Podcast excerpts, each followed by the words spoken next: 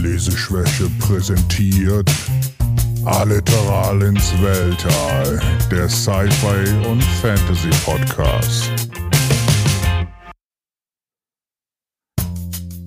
Hallo und herzlich willkommen beim Leseschwäche Podcast mit Frank und Ich bin der Alex. Hi Alex. Hi Frank. Wie geht's dir? Mir geht's eigentlich ganz gut. Ich bin direkt verwirrt. Warum bist du Ja, verwirrt das ist direkt? komisch, weil du halt in das Intro unsere Vorstellung geschnitten hast. Das verwirrt mich direkt. Verwirrt, wenn andere Leute für dich reden und du es nicht selber machen musst und dann danach so, äh, bin ich jetzt dran? Ja, genau. Ja, das wird, wird wahrscheinlich von Folge zu Folge. Ungewohntes Territorium einfach für mich. Ja. Zweite Folge. So weit haben wir es schon geschafft. Wir haben eine Episode 2 gemacht. Du weißt ja, im Filmgenre ist es so, zweite Episoden sind meistens nicht so gut wie die ersten Episoden, aber wir versuchen das jetzt mal auszuhebeln und zu toppen. Das auf jeden Fall, aber man kann ja auch dazu sagen, wir haben ja auch zwei Episoden eins gemacht. Eine ist verschollen. Das, die, das Buch der verschollenen Episoden. Ja, deswegen.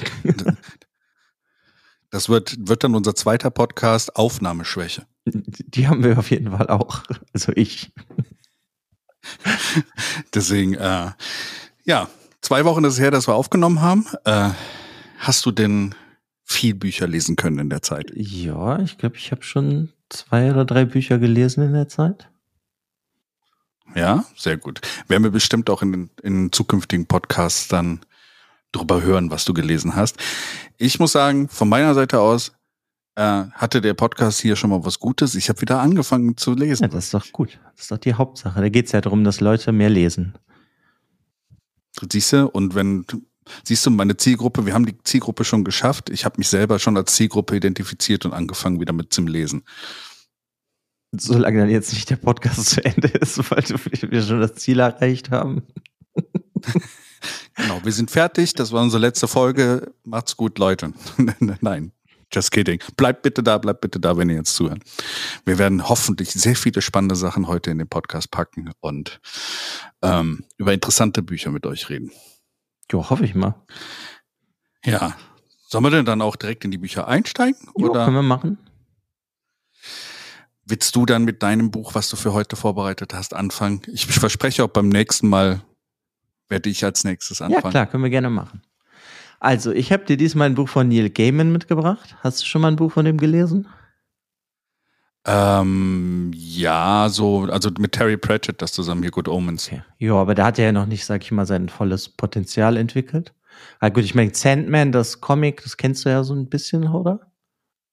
Ja, so ein bisschen. Außerdem habe ich äh, Stardust habe ich äh, gehört. Ja, dann kennst du ja was. Das ist ja so ein Märchen von ihm. Ja, genau. Und Coraline habe ich geguckt. Ja, da, gut, dann kennst du ja schon zwei. Das ist ja so ein Kinderbuch, nenne ich es mal. Und da ist dann, bevor wir auch zu dem Buch kommen, da können wir mal kurz drüber reden. Wenn Neil Gaiman ein Kinderbuch schreibt, finde ich die unglaublich gruselig. Ja, er hat so ein bisschen, also er hat, also wenn, wenn, wenn ich einen, also Neil Gaiman ist für mich der Guillermo del Toro der Bücher. Okay, ja, könnte man natürlich so sagen. Ja, also ich, ja, ich finde den ganz toll. Ich habe, glaube ich, fast alles jetzt von ihm gelesen. Ich warte auch seit Jahren, dass mal mehr rauskommt. Es sollte eigentlich dieses, nee, letztes Jahr der zweite Teil von Neverwhere kommen, aber der ist irgendwie noch nicht draußen. Ja, auf jeden Fall mag ich den sehr gerne und der hat ein kleines Büchlein, das heißt auf Englisch Ocean at the End of the Lane oder im Deutschen Ozean am Ende der Straße. Hm, da habe ich sogar schon von gehört. Im Englischen ist das 2013 rausgekommen und im Deutschen erst 2016. Übersetzt wurde es dann von Hannes Riffel. Ich muss dazu sagen, ich kenne nur die englische Ausgabe. Ja. Hm? Ja. Und dieses, Wo- Worum geht's denn in, in dem Buch? Also klingt ja, ist ja schon mal ein spannender Titel auf jeden Fall. Äh, Würde mich interessieren, worum geht's denn so generell? ja, das ist halt, der Titel ist so ein bisschen, führt dich so ein bisschen in die Irre. Also das Buch fängt an, dass ein, also das ist ein Ich-Erzähler, dadurch wissen wir auch seinen Namen nicht. Das ist halt eine Beerdigung in seiner Familie und der kommt zurück zu seiner Heimatstadt, nenne ich es mal, wo er als Kind gelebt hat.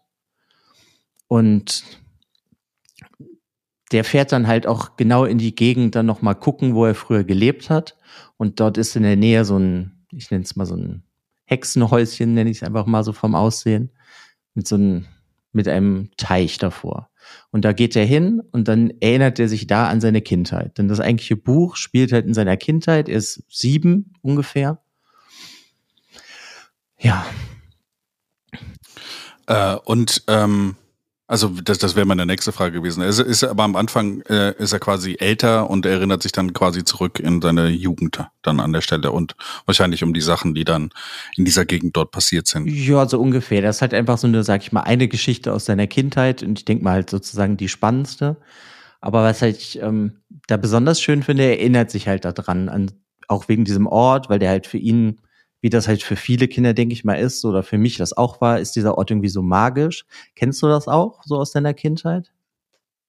Ja, klar. Also auf jeden Fall. Also man erinnert sich immer an die Orte äh, aus der Kindheit so ein bisschen mit, mit einer Verklärtheit und diese magischen Sachen, wo man halt sich vielleicht auch ein paar Monster ausgedacht hat und sowas und halt auch bestimmte Sachen abgelaufen okay, sind. Monster, ja, das habe ich zum Beispiel Fall. nicht, aber bei mir hier in der Nähe gibt es einen Bauernhof.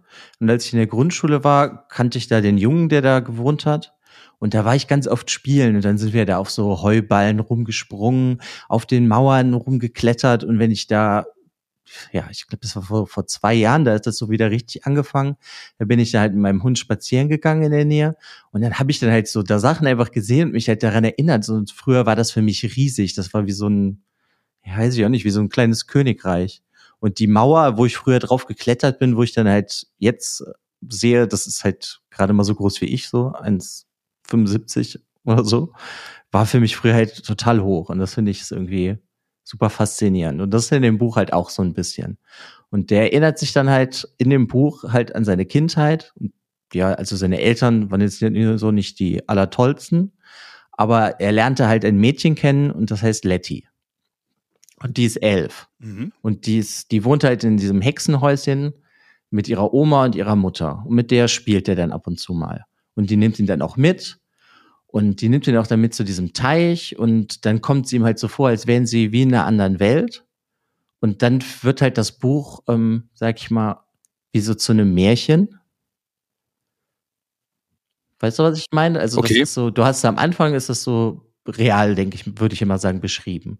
Und dann wechselt das mhm. aber halt zu so einem Märchen und dann findet er halt sozusagen heraus, dass sie nicht ein normales Mädchen ist, sondern ja, man könnte sie halt auch eine Hexe nennen.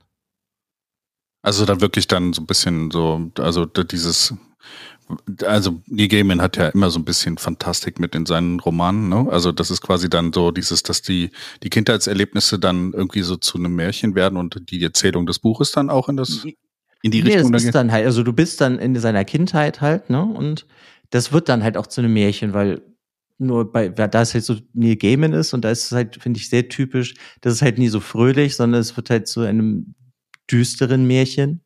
Wenn ich fast so, so ein bisschen, sag ich mal, in, ja, Horror würde ich es noch nicht mal nennen. Ist auf jeden Fall ein Fantasy-Buch, wird das. Nur halt aus der mhm, Sicht von okay. diesem Siebenjährigen. Ja. Mhm.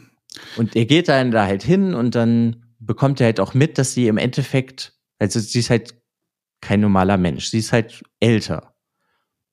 Aber es wird hm, halt auch okay. nicht gesagt, wie alt sie ist, sondern du wirst halt da sehr so im, ja, im, du bist unsicher einfach, was da jetzt genau ist. Und dann merkt er halt, dass sie etwas so in den Fuß sticht oder beißt. Und ja, und dann geht im Endeffekt die Geschichte los.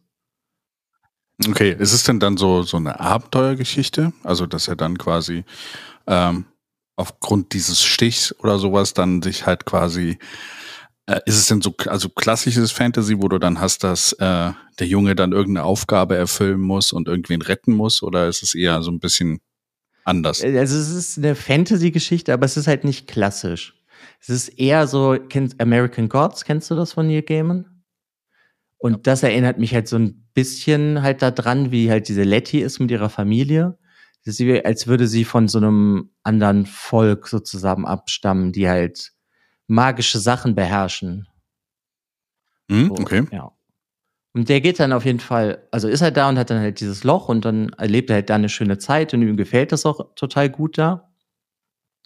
Und dann geht er halt nach Hause und zieht sich aus seinem Fuß etwas heraus, was man nicht genau weiß, was es ist. Und dann spült es halt die Toilette runter. Und um das halt also ich meine, mehr kann ich auch gleich wirklich nicht mehr von dem Buch erzählen, sonst ähm, weiß man schon einfach zu viel. Es ist halt auf jeden Fall mhm.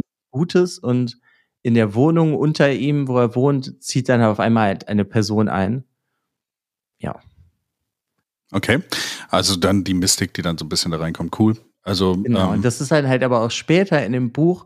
Also ich will dir nichts weiter von der Story verraten, aber es hat halt dann auch so ja wie so ein Bannkreis kommt später vor, weißt du. Aber das ist halt jetzt nicht so wie aus so Herr der Ringe oder so, sondern es kommt dir schon so älter vor, weißt du, als wäre das Magie, die vor Tausenden von Jahren benutzt wurde, weißt du, so wie wenn du von Druiden redest oder so. Mhm, okay, also quasi so ein bisschen, was Gaiman ja auch, also ich glaube, das macht er ja häufiger auch mal, zumindest hat er das im Stardust so ein bisschen gemacht und auch, glaube ich, ganz ähm, bei, bei ähm, American Gods und sowas, die dieses, dieses ähm, vor, vorzeitliche so ein bisschen damit reinzubringen, diese alten Sachen, die, die Märchen, die noch überliefert genau. sind, so wie die Elfen in England. Genau, das ist halt so der Punkt bei dem Buch. Und das ist, finde ich, halt ist total schön in dem Buch. Ja, also, aber das, was ich halt jetzt weil ich habe es jetzt auch natürlich erst als Erwachsener gelesen. Als Kind hätte ich unglaublich Angst gehabt. Jetzt fand ich es halt mhm. unglaublich cool, weil viele von diesen Elementen, wie er das ja auch in Coraline hat, die sind unglaublich gruselig, muss ich sagen. Und dieses Buch regt dich halt, wenn du das liest, auch total an, dir das vorzustellen.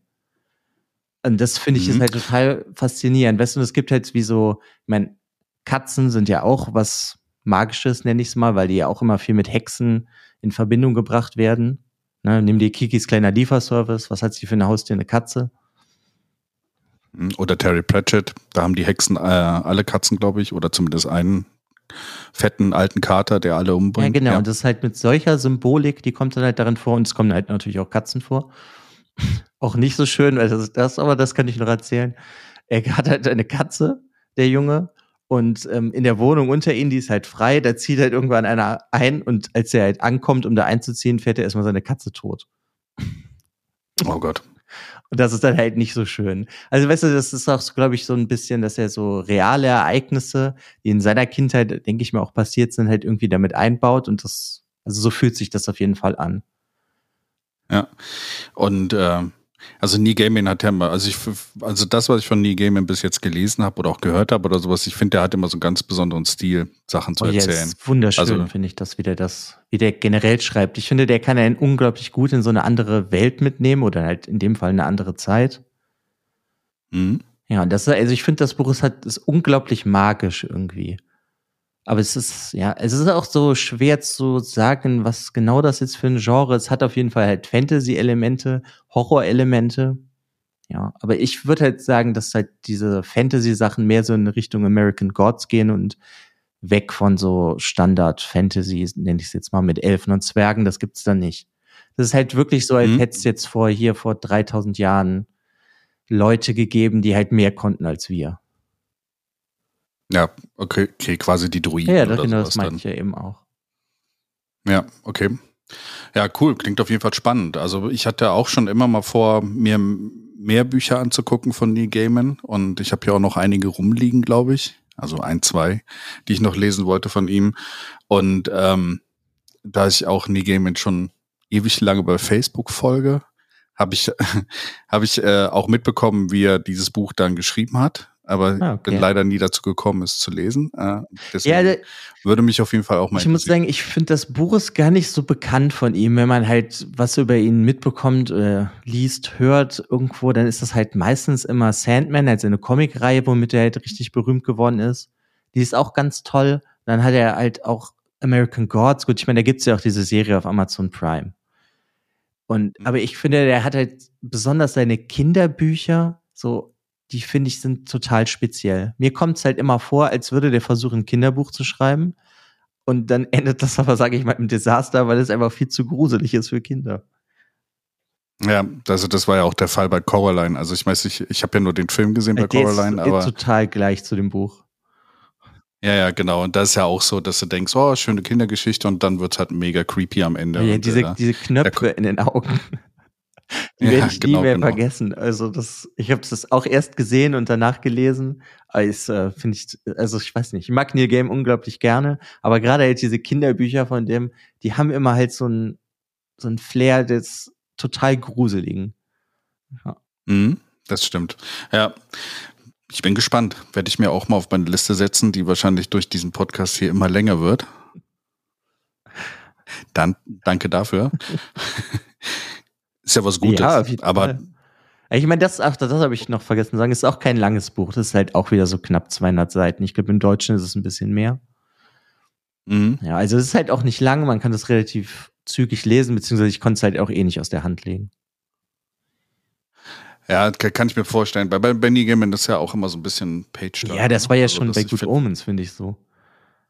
Ja, Good Omens ist was Spezielles, weil also da, da, da fand ich halt immer so auch so ein bisschen, also diese, dieser Unterschied zwischen Gaiman und Pratchett fand ich immer ziemlich cool in dem Buch.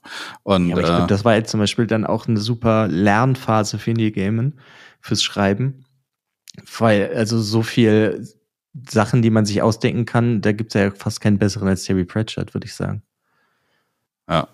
Pratchett hat ihm ja auch ziemlich viel, er war ja quasi ja, so ein bisschen auch so ein bisschen. Men Mentor, genau, genau, und ein guter Freund. Deswegen ist, glaube ich, auch so ein bisschen von Pratchett dann nachher in Gamen übergegangen.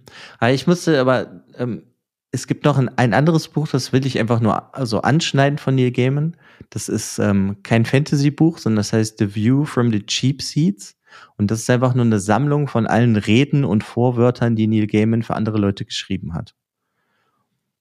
Und das okay. hört sich ähm, jetzt einfach nur so stinklangweilig an. Es ist auch nur, also ich würde auch gar nicht lange drüber reden, aber wenn man Neil Gaiman mag, und dann habe ich mir halt dieses Buch gekauft, deswegen, äh, das ist so faszinierend, dass der halt nicht nur äh, als schöne Fantasy-Bücher oder generell Romane schreiben kann, sondern auch diese Reden, die der halt irgendwo gehalten hat, die sind so wunderschön das ist wirklich faszinierend. Auch für Terry Pratchett hat er halt sowas geschrieben und auch als Terry Pratchett gestorben ist, hat er halt eine Rede über den gehalten und so.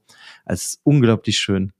Das kann er halt auch mhm. richtig gut, weil der, das ist, selbst in so einer Rede nimmt er dich halt irgendwie mit so nach drei Zeilen, dass du einfach wie in so ein bisschen in einer anderen Welt dann sozusagen landest. Ja, das stimmt auf jeden Fall. Ja. Das nur noch als kleine Nebenempfehlung für Neil Gaiman-Fans. Ja, ich fand seine Rede auch bei, beim Tod von Terry Pratchett sehr. Ja, die meine ich ja. Die ist jetzt zum Beispiel auch in so einem, meine ich, in dem Buch drin. Ja. Ja, das war es doch schon von meiner ja. Seite. Okay, spannendes Buch. Ähm, kommt auf jeden Fall auf meine Liste. Und wir sollten auch mal gucken, ob wir irgendwo mal eine Seite benutzen in Bezug auf was wir schon gelesen haben und wo man sehen kann, wie wir es bewertet haben vielleicht. Es gibt da so ja ein paar Seiten. Können wir ja mal gucken, ob wir das fürs nächste Mal einbauen. Ja, können wir machen. Ich weiß nicht, ob du Goodreads oder Library Think ja, kennst. Ja, Goodreads, da habe ich einen Account, da könnte man das machen. Gut, da müssen wir uns dann auch mal vernetzen. ja. Cool. Äh, Neil Gaiman. Äh, habe ich, hab ich mich schon irgendwann gedacht, dass es vorkommt. Äh, freut mich, dass es schon so früh kommt. Ja, dann bin ich wohl dran mit meinem ja, Buch. Genau. Und äh, ich bin gespannt, ob du, ob du vorhersagen konntest, was, was für ein Buch von meiner Seite jetzt äh, kommt. Ähm, und zwar würde ich diesmal gerne über das Buch Pattern Recognition und zwar von William Gibson sprechen. Okay, William Gibson ist es der, der Neuromancer geschrieben hat? Ja, genau der. Okay. Genau, und äh, Neuromancer hat er ja quasi in den 80er Jahren geschrieben und gilt so ein bisschen als bahnbrechend, weil Neuromancer schon so ein bisschen ähm, vorexerziert hat oder halt vorfantasiert hat, was zum Beispiel passieren würde, wenn das Internet da wäre. Also eigentlich geht es ja in Neuromancer über das Internet und die Matrix dahinter so ein bisschen, bevor es eigentlich das Internet gab. Dachte ja, also das, war, das hat er sogar geschrieben, bevor es das Internet gab. Ich habe das Buch letztes Jahr erst gelesen, das erste also von der Trilogie. Ja, genau. Ja, der, gut, dann hat er sich ja schon echt krass viel ausgedacht. Gut, so ganz so weit sind wir ja noch nicht, dass wir uns einstecken in die in den Computer und im Internet rumhängen können. Aber ja. okay, ja, das wusste ich gar nicht. Ja, krass. Interessanterweise, was vielleicht auch nicht wusste, ist, er hat auch den, der, das Drehbuch für den Film Johnny Mnemonic geschrieben. Ja, das ist auch eine Kurzgeschichte von ihm. Ja, ja, genau. Also deswegen, äh, das ist halt witzig, dass das in dem Film und man, wenn man den Film sieht oder sowas, denkt man natürlich auch an Matrix. Pattern Recognition allerdings an der Stelle ist ein Buch, was ein bisschen anders ist. Es ist weniger Sci-Fi. Okay, sondern? Also das Buch, äh, um das mal so ein bisschen gerade zeitlich einzuordnen, hat, äh, ordnen, hatte er 2003 geschrieben, also published, ähm, rausgekommen ist es am 3. Februar 2003 als, Paper, äh, als Hardcover und auch als Paperback äh, gibt es das mittlerweile. Ähm, ist, so wie ich dann jetzt auch rausgefunden habe, das ist lustig, das Buch habe ich schon super lange im Schrank stehen gehabt und das ist auch ein Grund, warum ich jetzt wieder mit dem Lesen angefangen habe. Ich habe nämlich gemerkt, das ist das erste Buch von einer Trilogie und Buch zwei und drei kannte ich gar nicht und habe die mir dann erstmal direkt besorgt und werde die jetzt auch lesen. Ähm, ist halt spannend, dass man solche Bücher im Schrank hat, sich auch gut daran erinnert und äh, dann rausfindet, oh, das ging ja weiter. Aber wie ich rausgefunden habe, die Story äh, geht ins Buch 2 und 3, aber auch über andere Charaktere. Äh, deswegen das ist doch nicht so was, schlimm. das Also macht er doch generell gerne. Ich meine, ich habe sie noch nicht gelesen, Teil 2 und 3 von Neuromancer, aber wenn ich es richtig verstehe, hat auch jedes Buch da einen anderen Hauptcharakter. Ja, er nimmt meistens so ein Thema oder halt irgendwas, was diese Charaktere gemeinsam haben, irgendwie eine, eine Sache im Hintergrund. Ähm, das ist hier so, ähm, die, die Serie heißt auch The Blue Ant Series oder auch die Big Ant Series. Also ähm, Blue Ant ist quasi ähm, so ein Verlag oder so eine Company, die da drin vorkommt mit ähm, dem, ähm, dem Besitzer davon, Hubertus Big End, Okay. äh, der quasi in allen drei Büchern vorkommt. Aber die Hauptcharaktere sind, glaube ich, in zwei und drei sind sie gleich, aber sie sind halt immer anders und werden halt durch diesen Hubertus Big End äh, zusammengehalten. Okay. Und worum geht's da jetzt genau? Genau, also das Buch heißt Pattern Recognition oder im Deutschen auch Mustererkennung. Mhm. Ähm, und im Endeffekt geht es um den, äh, der, die Haupt, der Hauptcharakter ist äh, Case Pollard. Oder wie sie sich selber auch beschreibt, Case. Also sie wird eigentlich C-A-Y-C-E geschrieben, aber sie selbst spricht sich aus wie Case, also C-A-S-E. Und ähm, die Frau ist so ein bisschen besonders, weil ähm, ähm, sie ähm, wird von Firmen angestellt, äh, um Logos äh, zu bewerten. Weil sie hat sowas wie eine Allergie gegen schlechte Logos. Also ist sie der perfekte Grafikdesigner oder? Ja, sie kann das nicht selber designen. Sie kann nur, wenn ihnen jemand das, äh, das Logo zeigt, dann, wenn das sch schlecht ist oder sowas, kriegt die sowas wie einen äh, ähm, allergischen Schock. Okay. Und deswegen wird sie dann immer als Freelancer so angestellt, äh, um halt neue äh, Logos zu bewerten, weil sie kann auch genau sagen, hey, das Logo wird mega Erfolg haben. Das finde ich großartig. Ich jetzt als Grafikdesigner, als gelernt habe, finde das ganz toll. Deswegen habe ich das Buch auch so ein bisschen ausgewählt, weil ich finde, dass es auch ganz gut ist. Äh, Wie du nachher auch äh, gleich rausfinden wirst, hat es noch ein paar anderen Stellen vielleicht so Sachen, die es vielleicht, äh, ähm, die das Ganze vielleicht noch in eine andere Richtung mit triggert. Ähm, und zwar ähm, ist es so, dass ähm, sie ähm, zusätzlich dazu, also sie wird halt immer angestellt, zu, unter anderem von dieser ähm, Blue Ant äh, Agentur, ne, die sie dann vermittelt, wo dieser Hubertus Big End da mit drin ist.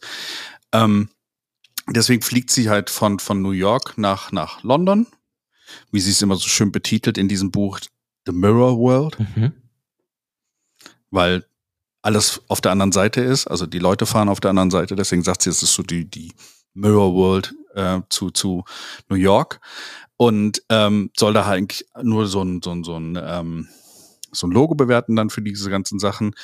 Aber ähm, zusätzlich dazu findest du auch noch eine zweite Story da drin. Sie ist in einem Forum unterwegs. Und zwar ist das das, äh, wie heißt das so schön, das Fetisch-Forum, äh, Fetisch-Footage-Forum Okay. oder kurz FFF. Und zwar ist das so ein Forum, wo sich die Leute zusammentreffen. Es kommen immer so Schnipsel von, von einem Film, werden irgendwie veröffentlicht, so ganz random. Das, da kommt so dieses Guerilla-Marketing noch mit rein. Ähm, ähm, wo sich alle dann so, alle müssen das so äh, ähm, analysieren. Ist es ein ganzer Film? Ist der Film schon vorher gemacht worden oder ist der Film noch ongoing und sowas? Um wen geht es? Wer macht das Ganze? Und äh, was ist die Story dahinter? Das ist quasi so diese, diese Zeit auch, was, was das finde ich, was, was äh, Gibson auch da ganz gut schafft. Ähm, 2003 war so diese Zeit der Foren, aber auch so ein bisschen danach noch. Guerilla-Marketing, dann diese High Society, äh, Logos, ähm, All das kommt in diesem Buch vor. Okay. Und da gibt es, geht es um dieses Forum, wo sie halt sehr aktiv auch dran teilnimmt, weil sie da voll von gefangen ist und sowas. Und da kommt auch so wieder dieses, dieses, äh, der Name des, ähm, des Buches mit rein, dieses Pattern Recognition, dass sie versucht, also dass der menschliche Geist versucht, in allem irgendwo ein Muster zu erkennen. Mhm. Das Ganze nimmt dann so ihren Lauf. Am Anfang wird das so erzählt, das ist ganz witzig, wie sie dann halt diese Logos bewertet und sowas. Und dann kommt sie irgendwann in das Apartment von ihrem Freund Damien, der in London ein Apartment hat, aber gerade unterwegs ist und ein äh, ähm, Zweite Weltkriegs-Doku in Russland dreht. Äh, kommt sie zurück und äh, will wieder in dieses Forum gehen und findet in der History von ihrem Browser, von ihrem äh, G4 Apple, findet sie. Das ist ein echter äh, Computer? Das, ja, ja, genau, das ist ein echter Computer. Also E-Mail, äh, alles das, was, was Gibson da benutzt, ist halt äh, zu der Zeit noch nicht so wirklich verbreitet gewesen, aber es ist das, was dann nachher die Leute halt auf viel benutzt haben. Das ist diese, dieser komische, ähm, wo das alles im Bildschirm drin ah, ist. Ah, ja, okay. Das ist der G4, müsste das sein. Und auf jeden Fall sieht sie dann in ihrer Browser-History, dass jemand äh, Asian Sluts irgendwas gesucht hat. Und sie war es nicht. Und dann wird sie so ein bisschen paranoid und äh, fängt halt auch an, äh, wechselt so die Türschlösser aus, erinnert sich an alte James Bond-Filme, wo sie das Haar dann an die Tür klebt und äh, irgendwie Puder unter den Griff macht und dann zu sehen, ob jemand reingekommen ist. Man muss dazu wissen, ihr Vater war früher damit beschäftigt, Konsulate und sowas zu sichern. Aha und hat ihr sehr viel davon beigebracht. Es kommt nachher im Verlauf des Buches raus, dass ihr Vater verschwunden ist äh, nach den Ereignissen des, äh, des 11. Septembers. Okay, also ist das jetzt mehr ein Science-Fiction-Detektivroman oder? Es ist mehr so ein bisschen Realwelt, aber Gibson baut so ein bisschen dieses ganze, dieses äh, Sci-Fi-mäßige so ein bisschen unterschwellig dann, so diese Welt hinter der Welt. Okay. Aber sie, also das also, dann sozusagen aber dann jetzt, dass sie das halt gesehen hat in ihrem Chatverlauf, ist dann sozusagen der Start der richtigen Geschichte. Genau, genau. Und dann wird sie von diesem Hubertus Big End, der auch lustigerweise in diesem Buch als, ähm, als sehr Tom Cruise ähnlich äh, ähm, beschrieben wird. Irgendwie äh, ein Tom Cruise, der auf einer Diät von äh, Jungfrauenblut und belgischen Rumkugeln oder sowas ist wird er beschrieben. Und der stellt sie dann an äh, und sagt, hey, ich will rausfinden, wer dieses Footage gemacht hat. Okay. Und ähm, irgendwie mit diesem, dass sie da ähm, in ihrem Apartment oder in dem Apartment von ihrem Freund gefunden hat, ähm, das kommt dann da heraus, wer das alles ist und diese ganzen Charaktere da. Und das ist eigentlich mehr so ein Spionage-Action, ja, so ein bisschen Thriller-mäßig. Also es ist eigentlich mehr ein Thriller-Roman, der halt so ein bisschen aus der Zeit heraus dann schon ein bisschen futuristischer wirkt und so ein bisschen Sci-Fi-Element hat, weil er so dieses ganze, was zu dieser Zeit noch nicht so natürlich war und wo noch nicht jeder von wusste, mit diesem Guerilla-Marketing, Internet, dann ähm, Watermarking von Videos und sowas kommt vor, ähm, dass das alles mit einschließt. Okay. Ist das denn so ein Katz-und-Maus-Spiel dann oder? Deckt die einfach nur die Sachen nee. jetzt immer weiter auf und trifft sich dann mit den Leuten oder verfolgt die oder? Ähm, es ist so, dass sie dann im Forum hat sie dann äh, quasi Verbündete. Der eine hat das, äh, den Alias Parker Boy der kontaktiert sie und sagt so, hey, einer da aus Tokio, der hat gesagt, der, die haben da das Watermark gefunden, dann trifft sie zufällig Leute, wo einer dabei ist, der früher bei der NSA gearbeitet hat und äh, Verschlüsselungsalgorithmen kennt und früher Mathematikprofessor war, der äh, sie dann auch vermittelt und ihr hilft dann, äh, dieses Watermark zu verschlüsseln. Sie reist dann nach Tokio äh, und versucht das dann so, äh, also die Geschichte ist quasi, sie, sie jagt hinterher, wer jetzt dieses Video gemacht hat. Okay. Aber dann kommt sie dann halt, also so thrillermäßig natürlich in gefährliche Situationen und na, es, es geht eigentlich so. Also das, äh, diese Thriller-Anteil, es ist so eher dieses, ähm, ein Klappentext des Buches ist auch ähm, It's only paranoia if you can't prove it oder so ähnlich. Also ähm, Hauptthema des Buches ist so ein bisschen dieses Mustererkennung, dass du versuchst, ein Muster zu erkennen. Das wird auch ein bisschen erklärt durch ihre Mutter, nachdem ihr Vater verschwunden ist. Also sie weiß nicht, ob er tot ist oder einfach nur verschwunden ist. Hat ihre Mutter angefangen, in so statischen Rauschen versucht, Stimmen zu erkennen. Wo sie sagt, da würde ihr Mann mit ihr sprechen. Oh, okay. Also weiß man auch jetzt nicht, ob die nicht einen an der Klatsche hat, oder? Ja, genau, genau. Und äh, da, darum geht es halt. Dieses, äh, diese Mustererkennung, äh, Film-Footage oder sowas, da geht es halt auch darum, dass Leute halt versuchen äh, zu erkennen, was ist der Sinn dahinter. Warum macht das jemand? Und halt dann versuchen, sowas zu erkennen. Ja, also versucht sie dann dem oh. großen Mysterium so auf die Spur zu kommen, immer mehr. Genau, genau, richtig. Und das nimmt halt dann, also es von London nach Tokio bis hin nach Moskau oder sowas geht dann diese, dieser. Kann es dann sein, dass er, der Gibson das sehr gerne macht, weil in dem Neuromancer-Buch, da reisen die auch alle 50 Seiten. Das spielt in einer anderen Stadt, in einem anderen Land. Ähm, so wie ich das gelesen habe, zum Beispiel, es scheint, glaube ich, so in seinem Charakter zu liegen, also dass, ähm, dass er das gerne einbaut, weil, ähm, so wie ich gelesen habe, war er in Tokio, als er quasi, also er war in Japan und von diesen Eindrücken in Japan äh, hat ihn auf die Idee des Buches gebracht. Und äh, so wie, ich, wie er es geschrieben hat, er war auch schon fast zur Hälfte fertig oder sowas. Dann ist der 11. September passiert. Und dann meinte er, hm, jetzt habe ich mir eine alternative Realität geschaffen und hat dann sich entschieden, dieses, äh, den 11. September noch mehr mit reinzubringen in das Buch. Ah, okay. Und was Gibson auch hat, ein Fetisch für, ist so alte Technik mit reinzubringen. Da kommt ein Spektrum-Computer mit rein, es kommen alte Rechengeräte mit rein und die haben halt auch eine Relevanz für die Story. Ja, da musst du mir jetzt nur leider, glaube ich, erklären, was ein Spektrum-Computer ist.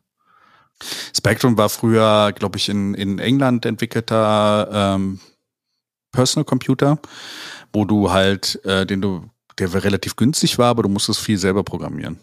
Es gibt eine Stelle in dem Buch, wo auch der eine sehr lustig behauptet, das wäre der Grund, warum heutzutage so viele gute Entwickler in England wären, weil sie als Kind so aufgewachsen sind, dass sie alles selber programmieren müssen. Okay. Und sie trifft halt einen dann da drin, der heißt Wojtek, der diese Dinger sammelt. Und der will ganz viele sammeln und darüber eine Kunstausstellung zu machen und damit dann irgendwas äh, so zu präsentieren. Der Wojtek Biroschak. Und ähm, der ähm, hilft dir dann auch. Und alle, die sie so auf dem Weg trifft, so das äh, verzwickt sich dann alles in diese Story mit rein. Und irgendwie weiß man, dieser Hubertus Big End ist halt auch in den nächsten Büchern dabei. Man weiß nie, ob er, ob der wirklich auf der guten Seite steht oder halt auf der schlechten Seite, ob er mehr so äh, der der Anti-Hero, äh, äh, Anti-Held ist, ne? Also der, der der Antagonist oder der der Hero oder hilft, das wird nicht ganz klar und das ist immer so die Macht im Hintergrund. Hm, okay, aber auf jeden Fall verbindet ihr dann sozusagen die Trilogie. Genau, genau. Das ist diese, diese Agentur im Hintergrund, die, die dann verbindet, genau. Ja, also ich muss sagen, ich finde den sowieso sehr faszinierend. Ich muss bei dem also das ist kein Kritikpunkt oder so, aber ich finde, also weil ich das auch im Original gelesen habe, Neuromancer, ich finde, der schreibt sehr kompliziert. Ja, das ist mir auch aufgefallen. Das ist auch etwas, was ich ansprechen wollte. Ich habe das jetzt auch auf Englisch gelesen. Äh, auf Deutsch kann ich das nicht sagen. Vielleicht ist es da ein bisschen verloren gegangen. Ich finde ihn auf Englisch auch schwierig zu, äh, zu lesen. Er hat Seiten, wo er unheimlich sperrig mhm. wirkt, wo du manchmal so das Problem hast, du verstehst überhaupt nicht, was er sagen will. Auf anderen Seiten ist es dann wieder sehr einfach und es fließt so. Aber das ist so bei ihm, ich glaube, das ist so, ein, so, so, eine, so eine Sache von ihm, dass er so schreibt. Dass es nicht ganz so unbedingt direkt greifbar ist. Ich habe auch gelesen, seine neueren Bücher, die er gemacht hat, The Peripherals oder sowas heißt eins davon, das erste, wo viele Leute gesagt haben, ich habe 50 Seiten gelesen und ich weiß gar nicht, worum es geht. Ja, genau, das habe ich bei dem Neuromancer am Anfang, also jetzt nicht 50 Seiten lang, aber am Anfang auch gedacht also dass du so halt stellenweise wirklich, dann verstehst du was und dann fängt er an, irgendwas Technischeres zu beschreiben und dann bin ich komplett verloren. Ja, ähm, muss ich selber auch sagen, er beschreibt hier auch technische Sachen, aber teilweise benutzt er auch Englisch, wo du denkst so, äh, was? Jetzt ist es so, wie jetzt hätte er das extra nochmal nachgeguckt, wie man das komplizierter ausdrücken könnte. Ja, genau. Und äh, das ist meistens aber so, ähm, ich, mir ist aufgefallen, dass er das halt auch immer Momenten macht, wo halt auch äh, das für den Charakter kompliziert ist, glaube ich. Wo, er, wo der Charakter irgendwie in komplizierten Bahnen denkt. Ich glaube, da versucht er das dann immer mit abzubilden. Muss man sich ein bisschen dann gewöhnen, hm. glaube ich. Ja, jetzt halt dann natürlich die Frage für die Hörer, ob du das dann jetzt eher dann empfehlen würdest, auf Deutsch zu lesen. ich glaube, wenn man, ähm, wenn man es einfach haben will, wäre wahrscheinlich die deutsche Herangang einfacher. Also ähm, authentisch ist es natürlich dann auf Englisch zu lesen, weil wie gesagt, da so ist es rausgekommen und da hat man dann halt auch den Intention des, des, des äh, Autors dann am besten mit drin. Mm, ja, natürlich. Ich glaube, bei dem ist es aber dann halt speziell, dass wenn man vielleicht nicht so super im Englischen ist, sollte man vielleicht lieber eine deutsche Übersetzung, glaube ich, lesen. Weil man, glaube ich, sonst stellenweise gar nichts versteht. Und ich muss zum Beispiel sagen, bei dem Autor, also normalerweise brauche ich nicht viele Wörter nachgucken. Aber bei Neuromancer musste ich schon ein paar nachgucken. Geht mir auch so. Also da musste ich auch wirklich Wörter nachschlagen, weil er auch gerade aus dieser Marketingwelt dann plötzlich so viele Wörter benutzt und du denkst so. Ja gut, wenn man da nichts damit zu tun hat, ist das natürlich schwer. Ja. Ähm, die anderen beiden Bücher, die danach folgen, heißt äh, zum einen gibt es das Spook Country, heißt es. Äh, das ist das zweite Buch, glaube ich.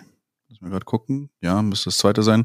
Und das letzte Zero History. Also ich glaube auf, auf Deutsch heißt das System Neustart. Mhm.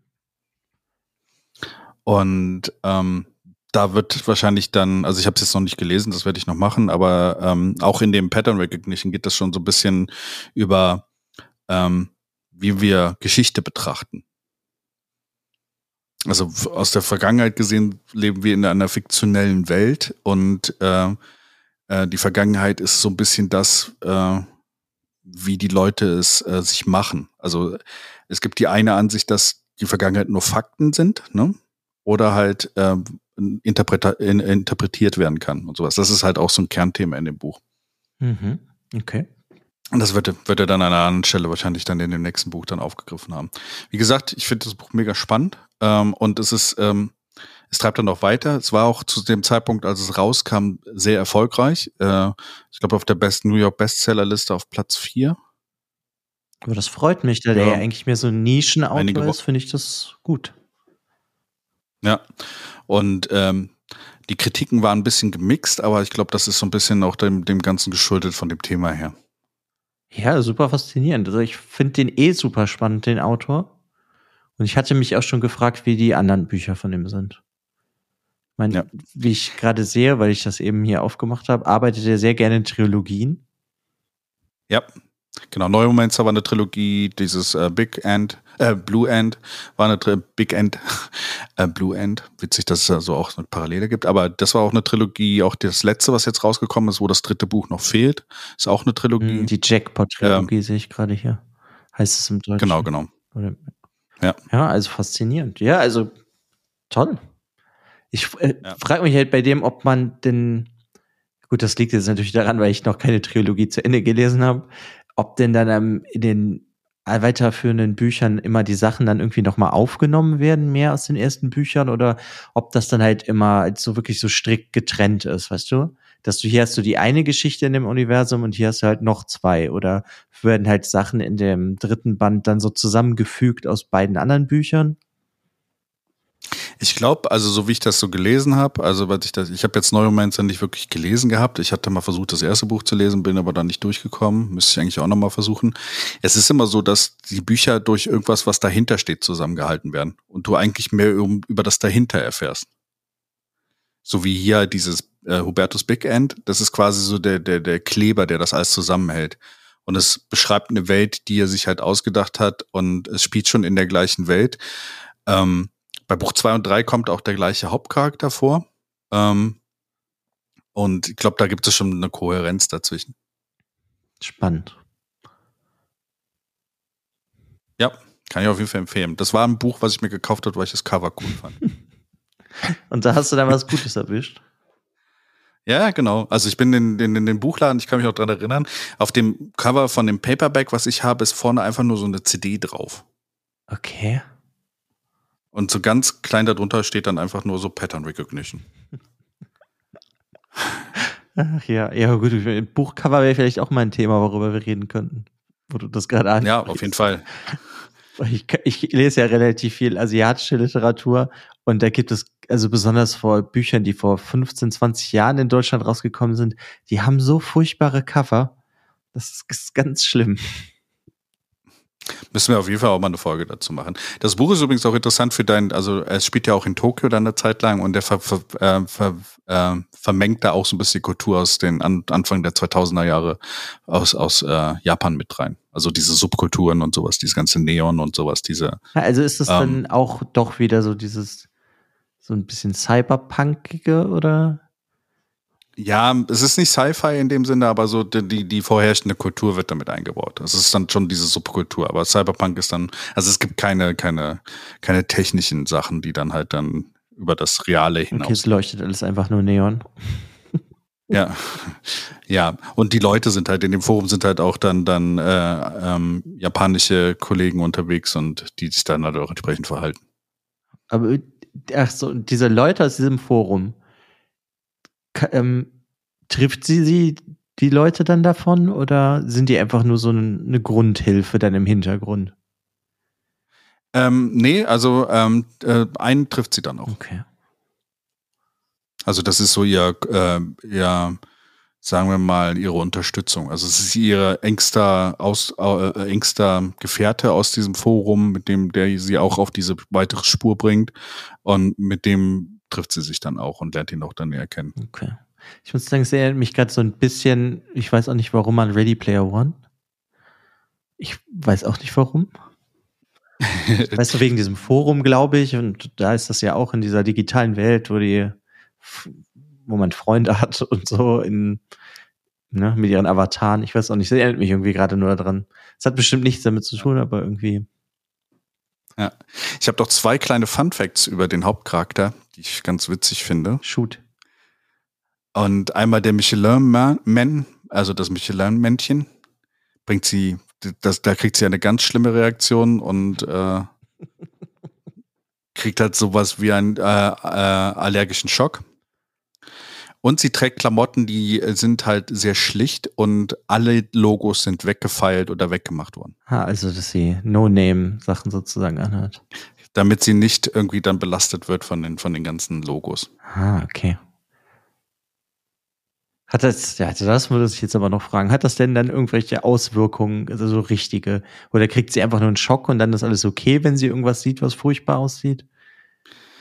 Äh, nee, also sie ist dann schon ausgenockt. Also sie kriegt dann Kopfschmerzen und sowas und ist dann eigentlich einen Tag ausgenockt. Ach, doch so extrem. Also, okay. Ja, ja, also es ist wirklich so, dass sie da, dass ihr Körper wirklich dann, dann, dann physisch reagiert dann darauf. Okay, und wird das denn aber später in dem Buch irgendwann noch mehr erklärt, warum das bei ihr so ist, oder? Nee, das scheint einfach so was zu sein, was ihr gegeben worden ist. Keiner kann so genau sagen, es ist einfach eine Gabe. Okay. Ja, super cool. Ja. Ja. äh, lustigerweise, was ich jetzt auch noch, was, was ich auch noch gelesen hatte, es wird immer beschrieben, dass sie eine Buzz Rixon MA1 Bomber Jacket in Schwarz äh, trägt, ohne das Logo halt, ne? Buzz Rickson hat aber zu der Zeit keine schwarze Jacke, Bomberjacke gehabt. Und äh, aufgrund der, der Anfragen aus dem, aus dem Buch äh, gab es dann eine William Gibson Collection mit einer schwarzen MA1. Okay, cool. also das Buch hatte schon ziemlich viel Auswirkung. So. Ah, faszinierend, ja. Ja, danke. Gerne. Ich bin gespannt, ob du es liest. Äh, ich hoffe, es bleibt nicht ganz so lange liegen, äh, liegen wie Traveler. Ja, ich hoffe es nicht. Ich muss halt erstmal die Neuromancer-Trilogie durchlesen, bevor ich mir noch mehr von dem kaufe, sonst ähm, wächst mein Bücherstapel immer mehr von den Büchern, die ich noch lesen muss. Ach, bei 50 habe ich aufgehört zu zählen. ähm. Ja, aber es ist ja dann für mich, ich kämpfe dann immer, dann muss ich halt immer wieder, weiß ich nicht, so eine gewisse Anzahl runterlesen von meinem Stapel, bevor ich mir wieder neue Bücher kaufe. Ja, das kenne ich aber auch so. Das, äh, bei mir, wobei bei mir ist es so, dass ich die, die Autoren, die ich halt immer lese, mir immer weiter die Bücher hole und hoffe, dass ich sie irgendwo mal schaffe, weiterzulesen. Ja, gut, das kenne ich auch. Wenn jetzt irgendein Autor ein Buch rausbringt, den ich eh total gerne mag, dann wird das halt immer dazwischen geschoben.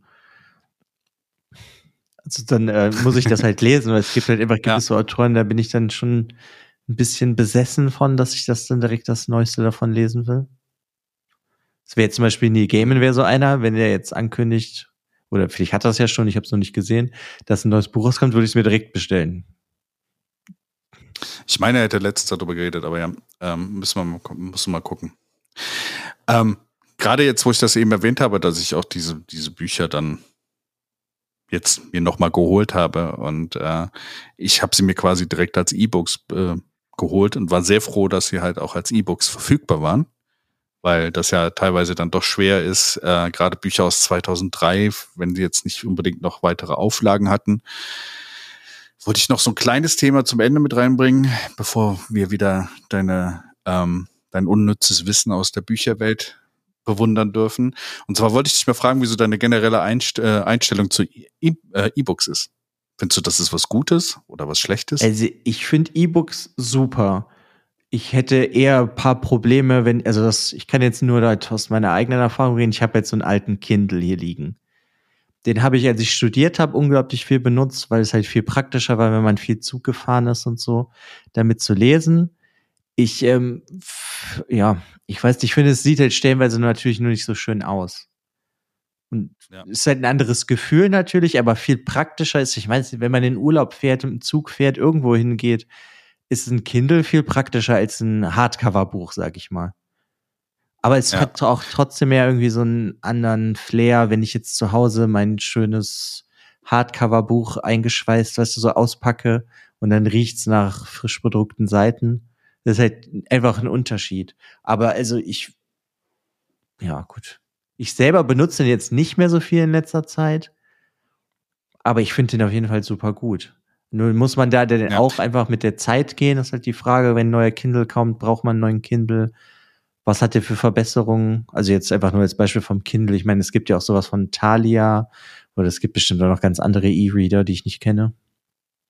Ja, also ich bin, bin persönlich finde ich so, dass der größte Vorteil an den E-Readern oder an den E-Book-Readern ist halt, dass du Bücher bekommst, die eigentlich nicht mehr verfügbar sind. Also früher, als es das noch nicht gab oder sowas, hatte ich häufiger mal irgendwelche Reihen, die ich mittendrin aufhören musste, weil die Bücher einfach nicht mehr gedruckt wurden. Mhm. Und äh, das war noch gerade in der Zeit vor dem Internet oder bevor es wirklich Amazon gab. Ähm, war es noch schwieriger. Also da bin ich in Buchhaltung gegangen, habe Buch 1, 2 von der Serie gelesen und Buch 3 nie wiedergefunden, weil es halt nicht mehr äh, gedruckt Da kann ich mich sogar auch noch dran erinnern aus meiner Jugend. Das war auch bei irgendwie ein paar Büchern so. Ja, das macht halt überhaupt das keinen Spaß. War. Ja. Und ähm, heutzutage kriegst du sie dann wenigstens dann irgendwie noch als E-Book irgendwo. Und äh, gerade ähm, bei, bei Amazon oder sowas kriegst du sie halt dann wirklich dann noch irgendwie bestellt. Äh, und ich bin aber so, dass ich, also Bücher für mich sind auch ein Sammelobjekt. Bei mir ist es meistens so, dass ich mir, wenn ich, wenn ich Bücher mag und äh, oder halt Autoren sind, die, die ich halt wirklich mag, mir teilweise das Buch kaufe, bevorzugt dann als Hardcover-Buch, um es in den Schrank stellen zu können, weil ich es cool finde. Äh, dann das Hörbuch noch höre, für wenn man unterwegs ist, und halt noch das äh, Kindle-Buch. Weil das auf, gerade auf Geschäftsreisen dann sehr einfach ist, ein Kindle mitzunehmen und dann halt die Bücher halt weiterzulesen. Mhm. Weil Gut in meinem Kopf, wenn Bücher kaputt gehen würden oder sowas, das fände ich ganz schlimm und das kann ich, deswegen kann ich auch Bücher selten mit auf Reisen nehmen. Ja, ich meine, das kann ich natürlich irgendwo verstehen. Also, wenn, würde ich das Buch erst lesen, bevor ich es mir als Hörbuch und dann noch als E-Book holen würde. Also ich jetzt persönlich, was wäre mir sonst einfach zu teuer. Hm, also, ich, was ich bei E-Books zum Beispiel noch ein bisschen problematisch finde, ist, wenn jetzt neue Bücher rauskommen, oder ich weiß jetzt halt zum Beispiel nicht, ob das wie teuer, ja, ist auch egal, wie, genau wie teuer die waren, aber wenn ich jetzt so ein neues Buch mir kaufe, und das kostet dann 22 Euro im Hardcover und dann kostet das E-Book 18 Euro. Das finde ich mhm. halt immer noch relativ schwer, weil der ist halt nicht wirklich günstiger, sich das als E-Book zu holen. Ja, da, da muss man ja mal, das ist ja ein bisschen Deutschland speziell, ähm, also deutsche Bücher ist es ja immer so ein bisschen Buchpreisbindung, deswegen gibt es den großen Preisunterschied nicht zwischen E-Books und Büchern. Bei ausländischen Büchern ist es so, dass sie dann noch ein bisschen wählen können. Also die Bücher waren jetzt auch extrem billig dann. Ja, okay. Also wie das dann oft ist bei amerikanischen Büchern oder halt britischen Büchern, das habe ich nämlich oft, dass die dann auch im Paperback so unglaublich günstig sind. Naja, genau, weil es dafür keine Buchpreisbindung gibt. Ja, okay. Ja, also ich bin auf jeden Fall dafür. Ich würde nur niemals sagen, man sollte nur noch mit dem Kindle lesen oder nie mit dem Kindle lesen. Das würde ich nie sagen. Sondern ich finde halt eine gute Mischung ist das. Halt, wie man es gerade ja. braucht. Ich meine, das ist ja auch praktisch. Ist der Kindle nicht jetzt so zum, doch, du hast einen Kindle, ne? Mhm, ist der denn, ist der ist wasserdicht, oder? Ich glaube nicht. Wasserdicht. Okay, ich dachte jetzt, man könnte damit in der Badewanne lesen. Mache ich trotzdem, aber man sollte ihn nicht fallen lassen, glaube ich. Aber ich kann sein, dass die neuen Versionen dann vielleicht auch äh, spritzwasserdicht oder wasserdicht sind. Hm, Ja, weil sowas stelle ich mir jetzt zum Beispiel sehr praktisch vor. Weil in der Badewanne kannst du ja nicht guten, also mache ich auch, wenn ich mal baden gehe, ein Buch mitnehmen. Aber dann muss es ein Buch sein, wo es mir egal ist, dass das dann nass wird. Ja, kenne ich. Mir sind früher schon Bücher in die Badewanne gefallen. Ja, yeah, mir auch. Deswegen kann es halt kein Buch sein, wo ich sage, oh, das ist so schön, das soll heile bleiben, das lese ich ganz vorsichtig, das würde ich halt nicht mit in die Badewanne nehmen. Ja. Geht mir genauso. Ja. Aber liest du Gut. denn dann jetzt ähm, primär dann äh, die Bücher als E-Book oder? Die Bücher jetzt, äh, ähm, du, du Im meinst generellen jetzt, äh, Bücher. Also wenn ich zu Hause bin, lese ich meistens eher normale Bücher, wenn es geht. Leider, äh, man wird ja älter und das, da, die Augen werden schlechter oder sowas. Habe ich gemerkt, dass die Kinder teilweise einfacher ist zu lesen, weil ich da die Schriftart was größer stellen kann. Aber wenn, versuche ich halt meistens eigentlich auch das, das Buch zu lesen. Okay. In gedruckter Und wie stehst du denn dazu, wenn wir jetzt schon bei so E-Readern sind? Du kannst das ja auch dann immer auf dem Handy lesen oder auf dem Tablet. Wie findest du das? Weil das finde ich irgendwie total komisch. Ich finde, das tut irgendwann in den Augen weh. Ja, das ist so mit dieser Hintergrund, äh, das ist kommt äh, wegen dem Display, aber habe ich teilweise auch gemacht. Also früher habe ich es so gemacht, du kannst ja auch die Kindle-App, glaube ich, auf dem Handy installieren und dann halt da lesen. Da habe ich dann, wenn ich zum Beispiel am Wochenende irgendwo mit der Bahn hingefahren bin und mein, mein äh, Kindle nicht mitnehmen wollte oder sowas. Mein Handy hat man halt immer dabei, habe ich halt auf dem Handy dann einfach weitergelesen. Also mache ich auch. Also da ist es dann natürlich praktisch, dass das alles synchronisiert ist. Genau. Es ist sogar ganz schön, also gerade hier, ähm, ähm, lustigerweise habe ich mir das Kind, äh, das Buch geholt, ne? Also hier auf, auf die, das E-Book von, von, von Pattern Recognition und den anderen zwei Büchern halt auch. Äh, und von dem Pattern Recognition habe ich mir auch das Hörbuch geholt, was dann natürlich günstiger ist, wenn du es dann noch dazu holst. Ah, okay. Und da synchronisiert sich sogar das Hörbuch mit dem Buch, wo du gerade liest. Ernsthaft? Okay, das ist ja verrückt. Ja. ich spring dann immer an die Stelle, wo du gerade Das wusste ich gar nicht. Ich wusste nicht, dass wir schon so weit entwickelt sind, dass, dass sich das abgleicht. Also du kannst dann immer auswählen, in was du gerade am besten funktioniert. Ja, verrückt. Ja, ich meine, das macht es dann natürlich auch wieder sehr praktisch. Wenn du dann irgendwie am Lesen warst und dann, weiß ich nicht, kochst du und hörst dann dabei das Hörbuch und danach nimmst du wieder deinen E-Reader in die Hand. Das ist ja, finde ich cool. Ja, genau. So zum Beispiel beim Arbeiten tagsüber kannst du halt auch das, das E-Book teilweise, äh, das, das Audiobuch dann im Hintergrund vielleicht ein bisschen hören, wenn jetzt, wenn du nicht zu sehr konzentrieren musst. Oder halt dann äh, abends dann das Buch dann wieder weiternehmen und dann halt da weiterlesen. Mhm. Ja, finde ich eigentlich ziemlich cool, muss ich sagen. Vor allem, weil ich das nicht wusste. Das ist dann natürlich nochmal eine ganz andere Überlegung. Anders, wenn man dann so dicke Schinken liest. Ja, genau. Da, da kann man halt dann, also man, man kommt mehr rein. Also es ist natürlich, man muss sich dann immer an den Sprecher natürlich von dem Hörbuch gewöhnen, äh, aber trotzdem ist es eigentlich eine ganz gute Möglichkeit. Hm? Ja, muss ich mir mal überlegen, ob ich dann doch noch mal das reaktiviere mit den E-Reader. Gut. Kommen wir zu dem unnützen Wissen der Woche. Ja, ich weiß gar nicht, also ob es so unnütz ist. Es geht auf jeden Fall darum, 1874 hat Mark Twain sich eine Remington Schreibmaschine gekauft und hat das erste geschriebene und veröffentlichte Buch auf einer Schreibmaschine war Die Abenteuer des Tom Sawyer.